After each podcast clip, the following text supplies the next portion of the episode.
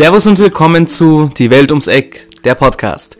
Mein Name ist Chris und gemeinsam mit den unterschiedlichsten Gästen spreche ich hier über Themen zu Sprache, Gesellschaft und Kultur. Wie ihr euch vielleicht erinnern könnt, ist, unsere, ist unser großes Thema ja Third Space, nach einem Konzept von dem indisch-britischen Denker Homi Baba. In der ersten Folge haben wir uns darüber unterhalten, was ist es überhaupt, was sind die theoretischen Grundlagen. Die zweite Folge war jetzt die Auswertung, Diskussion unserer Interviews im Endeffekt, die wir geführt haben mit Personen, die wir aus unserem ja, privaten Umfeld auch kennen, muss man sagen und die in dieses Konzept eben alle durchaus reinfallen. Unsere Erkenntnis war jetzt, dass das Konzept von Humibaba ein bisschen zu eng eventuell ist, ein bisschen zu wenig an der tatsächlichen Lebensrealität von vielen Menschen entlang formuliert, aber dennoch greift. Genau. Vielleicht noch einmal Anetta, weil meine Gäste sind natürlich immer noch die gleichen geblieben, Julian und Anetta. Hi! Die beiden kennen wir inzwischen ja schon sehr gut. Und Anetta, vielleicht kannst du noch mal kurz sagen, was ist denn Third Space überhaupt? Wir haben ja diesen, diesen schönen Satz ausformuliert in den letzten Folgen, dass Drittkulturkinder oder Third Space Kinder ähm, Kinder sind, die in einem anderen kulturellen Raum aufwachsen, als eben ihre Eltern aufgewachsen sind, als ihre Eltern sozialisiert oder kulturell geprägt sind. Und dann eben aus den Kulturen, also sowohl aus der Kultur, in dem die Kinder selber aufwachsen, als auch aus dem Kulturraum, in dem eben ihre Eltern aufgewachsen sind, eine eigene dritte Kultur bilden. Genau, die allerdings nicht 50-50 die Herkunfts- und die Zielkultur ist, sondern einen komplett neuen Raum einnimmt. Genau. Vielleicht erinnert ihr euch auch daran, ich hatte es in der vorletzten, nein, in der letzten Folge sogar schon angesprochen mit ähm, äh, lateinamerikanischen ImmigrantInnen in den USA, wo sich eine gesamte hispano-US-amerikanische Kultur auch herausgebildet hat im Laufe der Zeit. Unter anderem lässt sich das an einem Spanglish zum Beispiel festmachen. Allerdings auch mit kulinarischen Köstlichkeiten, vor allem aus den USA, äh, aus dem Süden der USA. Tex-Mex wäre jetzt da ein Begriff zum Beispiel, veranschaulichen lässt. Gut, in dieser Folge haben wir jetzt vor, dass wir aus unserem persönlichen Umfeld noch einmal rausgehen ein bisschen und uns anschauen, wie ist Third Space denn in den Medien repräsentiert. Und in den Medien meine ich insbesondere in Film und Fernsehen. Dazu haben wir uns eine Serie und einen Film ausgesucht, die wir euch jetzt kurz vorstellen möchten und dann in dieses Konzept des Third Space, mit diesem Konzept des Third Space in Bezug setzen möchten. Gut, die Serie, die Julian und ich uns ausgesucht haben, ist eine auf Netflix verfügbare Serie, One Day at a Time, in der es, ja, worum eigentlich geht, Julian? Es geht um eine kubanische Einwandererfamilie, die in den USA lebt und die Zuschauer und Zuschauerinnen begleiten eben diese Familie bei alltäglichen Problemen. Und diese Serie passt eben perfekt in unser Konzept von Third Space hinein, weil eben die Kinder sehr Third Spacig sind. Sie sind sehr Third Spacig. Sie sind sehr Third Spacig. Und diese Familie und diese Serie passt eben perfekt in unser Konzept des Third Spaces rein. Ähm, also die Familie ist, also man begleitet da eine Drei-Generationen-Familie. Wir haben eine Großmutter, die in Kuba aufgewachsen ist und mit 17 Jahren nach Amerika geflüchtet ist wo auch diese ganze Serie historisch kontextualisiert und eingebettet wird.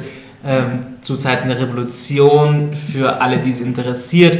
Da geht es um die Peter Pan, um das Peter Pan Projekt oder Pedro Pan, wie es auf Spanisch heißt, wo Minderjährige ausgeflogen wurden in die USA, von den USA organisiert, um sie eben vor der ja, kommunistischen Machtübernahme, muss man sagen, äh, zu schützen und eben dem Castro-Regime dann auch die, ja, die jungen Leute zu einem gewissen Grade zu entziehen. Genau, und diese Großmutter, die Lydia, war eben Teil dieses Pedro Pan-Programms. Und sie ist zum Beispiel das perfekte Beispiel einer Patriotin, weil sie ist sehr ihrer kubanischen Kultur, ihrer kubanischen Traditionen ist sie sehr stark verbunden. Also sie spricht in der Serie auch wirklich zu 50% in Spanisch. Und sie wenn sie Englisch spricht, mit einem sehr, sehr, sehr starken spanischen Akzent. Genau. Ähm, ihre Tochter, die Penelope, ähm, ist auch noch sehr ihrer kubanischen Kultur verbunden. Darf ich da kurz zwischenfragen? Penelope ist aber in den USA geboren. Genau, Penelope ist, komplett in, genau, aufgewachsen. genau, ist komplett in den USA ähm, geboren und aufgewachsen, aber sie ist sehr geprägt von ihrer Mutter. Also sie spricht sehr viel Spanisch, sie spricht perfekt Spanisch, sie beharrt auch sehr auf die kubanischen Kulturen und Traditionen, aber schon in einer abgeschwächteren Form als ihre Mutter. Penelope hat wiederum auch zwei Kinder und die sind das ist wirklich das, also das perfekte Gegenbeispiel zur Großmutter, nämlich die Tochter, die 15-jährige Tochter spricht zum Beispiel überhaupt kein Spanisch und wird und sie befasst sich mit ihrer kubanischen Kultur auch erst im Laufe der Serie. Während zum Beispiel ihr Bruder, ihr jüngerer Bruder, Spanisch spricht, Alex. Genau, Alex spricht Spanisch und ist auch der kubanischen Kultur ähm, viel enger verbunden. Enger als Elena, auf jeden Fall. Ähm, allerdings sind die beiden auch zu unterschiedlichen Graden durchaus auch in diesem Third Space Konzept einzubetten. Würde ich auf jeden Fall so unterschreiben auch. Ähm, einfach weil man ganz klar sieht, sie versuchen auch das Kubanische zu nehmen und in ihren Alltag einzubauen. Aber zum Beispiel sagt Elena, ich glaube sogar in der allerersten Folge auch, wo es um die ja, hispanoamerikanische Tradition der Quinceañera geht, also wo ja, junge Frauen im, an ihrem 15. Geburtstag eine in modernen Zeiten und wie es auch in der Serie gesagt wird, große Party feiern. Ähm, wo dann Lydia ihr vorwirft, als sie sich dagegen sträubt, dass sie ihr Cuban Heritage, also ihr kubanisches Erbe, wegwirft und Elena dezidiert sagt, ja, the bad part, also das Schlechte. Was natürlich dann auch schon dafür spricht im Sinne von, sie konstruiert sich was Neues, sie konstruiert ihr US-amerikanisches Dasein in Verbindung mit ihrem kubanischen Dasein, woraus sich aber eine komplett neue, eine komplett neue Lebensrealität für sie auch ergibt.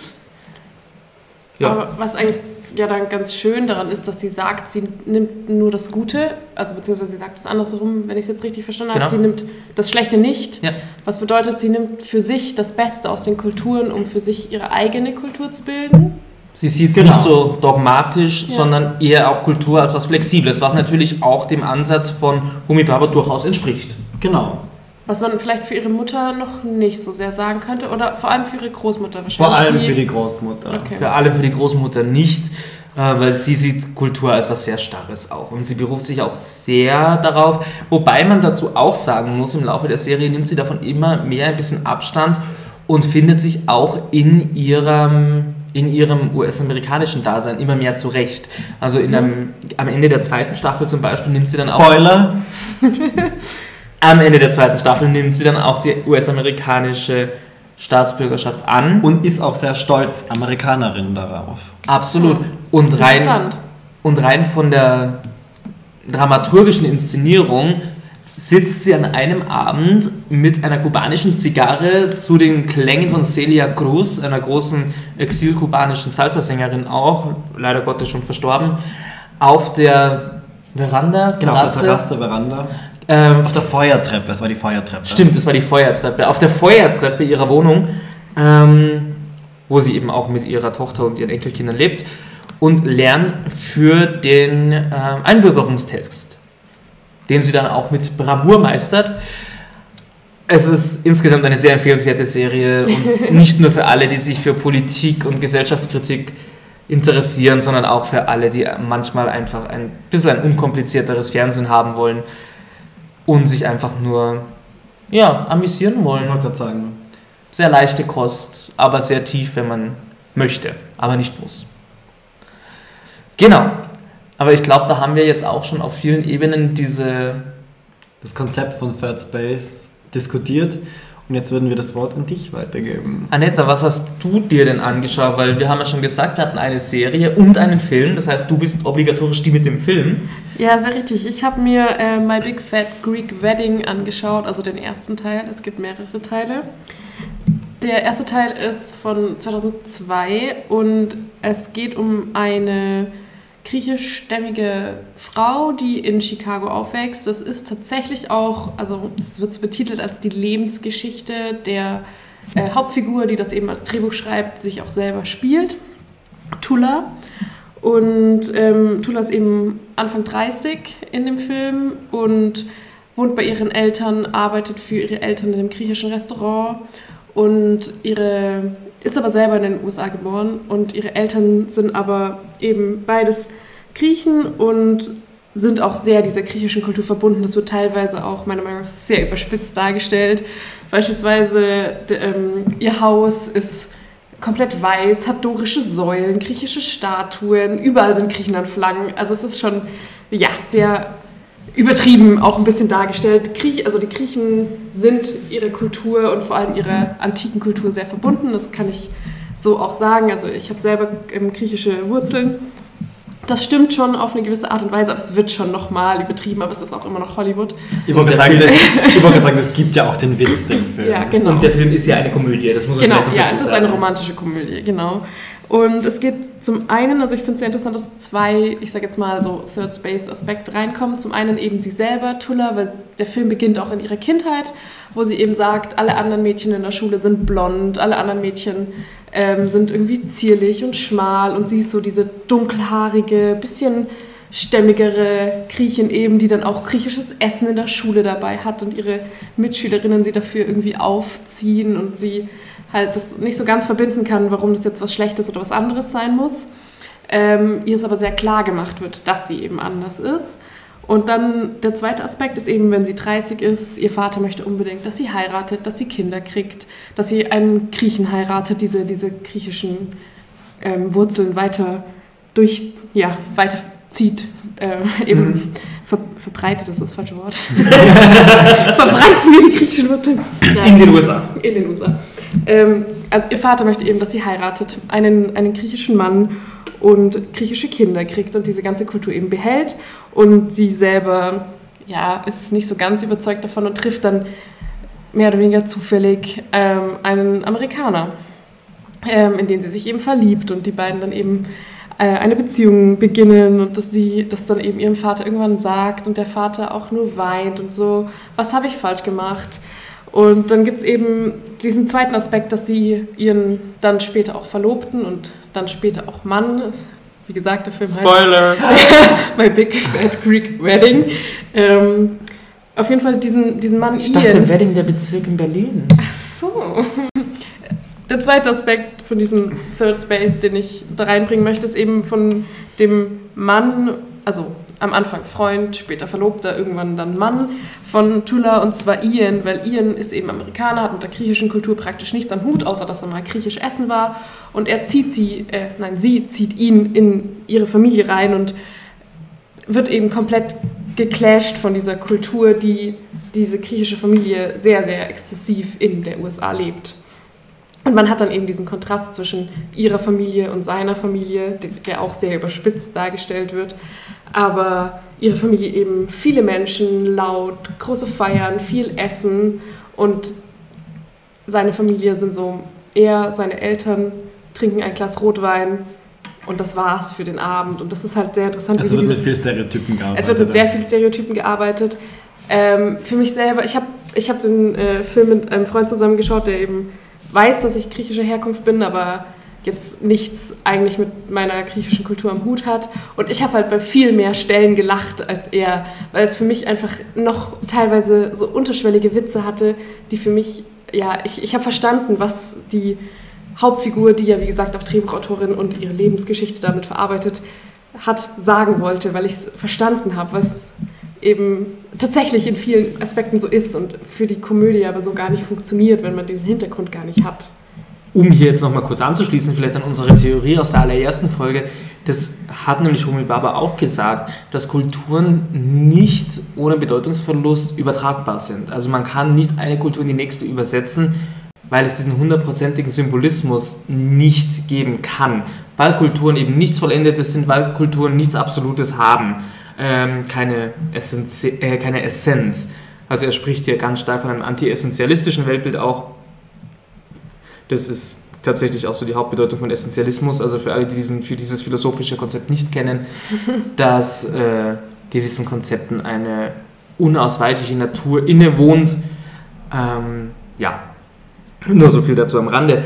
Aber das ist natürlich interessant, wenn du sagst, dass du den Film mit einem guten Freund gesehen hast und du mit deinen griechischen Wurzeln an deutlich mehr Stellen gelacht hast, weil du auch diese Anspielungen wahrscheinlich deutlich mehr noch verstanden hast als er. Ja. Beziehungsweise hast du dann ihm auch diese, die Anspielungen erklärt, warum du lachst? Oder? Ja, ja, auf jeden Fall. Also gerade, es gibt dieses eine Beispiel, dass eben man immer von seinen Tanten die kommen immer zu einem her und packen so Bäckchen und sind so, oh, nee, nee, nee, bist du groß geworden? es, also so in dem Ausmaß, es passiert in dem Film und ich musste so lachen, weil mich das eben so sehr an meine eigenen mhm. Tanten erinnert hat. Die in Griechenland auch die leben. Die in Griechenland leben, genau. Also nur mein, mein äh, leiblicher Vater ist nach Deutschland gezogen. Mhm. Also das heißt, du hast dann große Familienteile auch in Griechenland ja, noch. Ja, genau. Und ähm, äh, auf jeden Fall ist es das halt, und es passiert in dieser Serie auch, ganz am Anfang kommen eben ihre, also nicht ganz am Anfang, sondern sie ist schon erwachsen und ihre Schwester hat Kinder und dann kommen die, ihre, was sind das dann, Neffen rein mhm. und alle sind so, oh nee, nee, oh die süßen Kleinen und oh die Jungs und ja, ich musste einfach sehr lachen und ich habe es dann auch eben erklärt und auch andere Dinge, die ganz, ganz unterschwellig sind. Zum Beispiel in Griechenland sind alle Ostereier rot. Mhm. Also sie sind nicht bunt, sondern sie sind nur rot wegen dem Blut Christi. Mhm. Macht oh, Sinn. Ja. Und in dem Film sind auch, also irgendwann ist Ostern, alle Ostereier sind rot. Da stehen halt nur rote Ostereier auf dem ja. Tisch. Das wäre ihm niemals aufgefallen, wenn ich das nicht gesagt hätte. Ich war so, oh, guck mal, Ostereier sind rot. Das ist so, weil in Griechenland alle Ostereier rot sind. Und er war so, okay, danke für die Info, aber das wäre ihm wahrscheinlich nicht mal aufgefallen. Und deswegen ist es eigentlich eine sehr interessante Sache, dass ich diese Kultur, die sie da tatsächlich versuchen irgendwie zu vermitteln, viel mehr erkannt habe als Leute, die mit dieser Kultur gar nichts zu ja, tun haben. Total, ja. Und da soll mal jemand sagen, Hollywood spiegelt nicht die Realität wieder. also ja gut. Aber nein, natürlich, diese Berührungspunkte sind schon interessant. Vor allem halt im diesen, in diesem Konzept des Third Space auch einfach, dass man durchaus sagen kann, es wird eine eigene Kultur quasi erschaffen innerhalb einer ja, Mehrheitskultur und einer Herkunftskultur. Da ergibt sich in der Kombination was Neues daraus. Ja. Das ist natürlich schon unheimlich spannend eigentlich. Und auch danke jetzt für deinen, den Einblick in dein Leben noch, Anetta. Ja, sehr gerne. Vielleicht noch zu sagen, dass man, ähm, dass es sehr interessant ist zu sehen, dass sie mit griechischen Wurzeln in den USA aufgewachsen ist, ich mit griechischen Wurzeln in, Deutsch, in Deutschland aufgewachsen ist und es trotzdem eine Ähnlichkeit hat. Die, also ich habe viel von dem, was sie eben ja mitbringt, äh, ja, verstehen können, sagen können. Mhm. Ich weiß, was sie meint, was ja schon irgendwie auch ein bisschen dazu das unterstützt, dass die Kultur schon grundsätzlich da ist, dass man die auch mitnimmt als Kind und dann in eine neue Kultur auch übertragen kann und das nicht zwangsläufig davon abhängt, wo man hingeht, mhm. sondern dass die Ursprungskultur ja, ja. Auch, Sinn, auch prägend ist. Wobei man jetzt natürlich sagen muss, die USA und Deutschland sind natürlich in der Hinsicht zu einem gewissen auch. Grad vergleichbar. Ja, das ja. muss man, also jetzt nicht Ihr geografisch komplett verschieden. Ja, aber, aber, aber, westlich geprägt. Westlich geprägt, westlich genau. geprägt kapitalistischer Natur. Ja, äh, das auf jeden Fall. Also es ist jetzt nicht komplett unterschiedlich, aber einfach vielleicht, dass man darüber nochmal. Und dass beide tatsächlich auch äh, Länder mit ausgeprägten Immigrationsströmungen sind. Das ja. darf man natürlich auch nicht vergessen ja. in der Hinsicht. Also das glaube ich spielt auch schon nochmal eine Rolle. Ähm, und da an dieser Stelle ist ja vielleicht auch nochmal dieses kleine Plädoyer von ganz am Anfang, also das kulturelle Diversität oder nach Umi Baba dürfen wir diesen Begriff ja eigentlich nicht mehr sagen, aber dass wir unsere kulturellen Differenzen natürlich auch wertschätzen sollten und einfach gerade anhand von Konzept dieses Third Space auch erkennen können, was da die Vorteile einfach sind. Wir öffnen den Blick, wir geben Raum für so viel Neues und ja, wie Elena aus One Day at a Time gesagt hat, man kann durchaus das Schlechte dann auch weggeben und sich was Neues, Schönes, Positives kreieren, ohne die Wurzeln und die Familie hinter sich zu lassen. Total. Ja. Dann möchte ich mich jetzt an dieser Stelle zuallererst bei meinen beiden Gästen Julian und Annette noch einmal recht herzlich bedanken. Vielen Dank für die interessanten Beiträge, für die ausführlichen Diskussionen und dass ihr es geschafft habt, mit mir dieses furchtbar komplexe Thema ein bisschen durchzukauen und unseren Zuhörerinnen und Zuhörern vielleicht ein bisschen zugänglicher zu machen. Vielen Dank an euch. Vielen Dank für die Einladung. Also ich muss ja noch ein kleines, dafür wird mir der Chris jetzt sicher umbringen und Ich der Netter vielleicht raus. auch. Ich meine, er kann es gern rausschneiden. Ich muss ja was gestehen. Wir drei haben ja schon mal Erfolge aufgenommen. Damals hießen wir noch Neue Woche, neues Glück. Der Sprachwissenschaftspodcast ist zurück.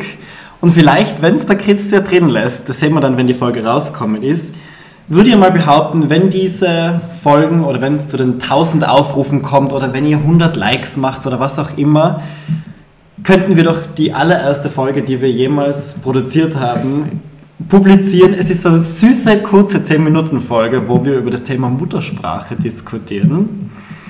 Ich weiß ja nicht, vielleicht lasst der Chris es drin, vielleicht auch nicht. Wir hören es später und sonst Bussi und Papa von meiner Seite. Ja, auch von mir vielen Dank für die Einladung, dass wir diesen Podcast zusammen machen konnten. Das hat mir wirklich sehr viel Spaß gemacht und vielleicht komme ich ja irgendwann mal wieder mit einem meiner anderen Themen in der Sprachwissenschaft. Danke euch beiden fürs Dasein und Mitmachen. Hat mich sehr gefreut, hat mir großen Spaß gemacht und ich hoffe, dass wir das bald mal zu einem etwas anderen Thema vielleicht wiederholen können. Auch von meiner Seite an alle Zuhörerinnen und Zuhörer noch ein liebes Bussi Baba. Bis zum nächsten Mal.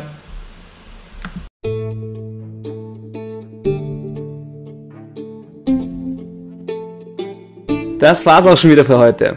Wenn es euch gefallen hat, folgt uns doch auf Twitter oder Instagram unter weltumseck.podcast und nicht vergessen 5 Sterne auf Apple Podcasts und Spotify geben. Danke fürs Zuhören und bis zum nächsten Mal, wenn es wieder heißt, die Welt ist da draußen, direkt ums Eck.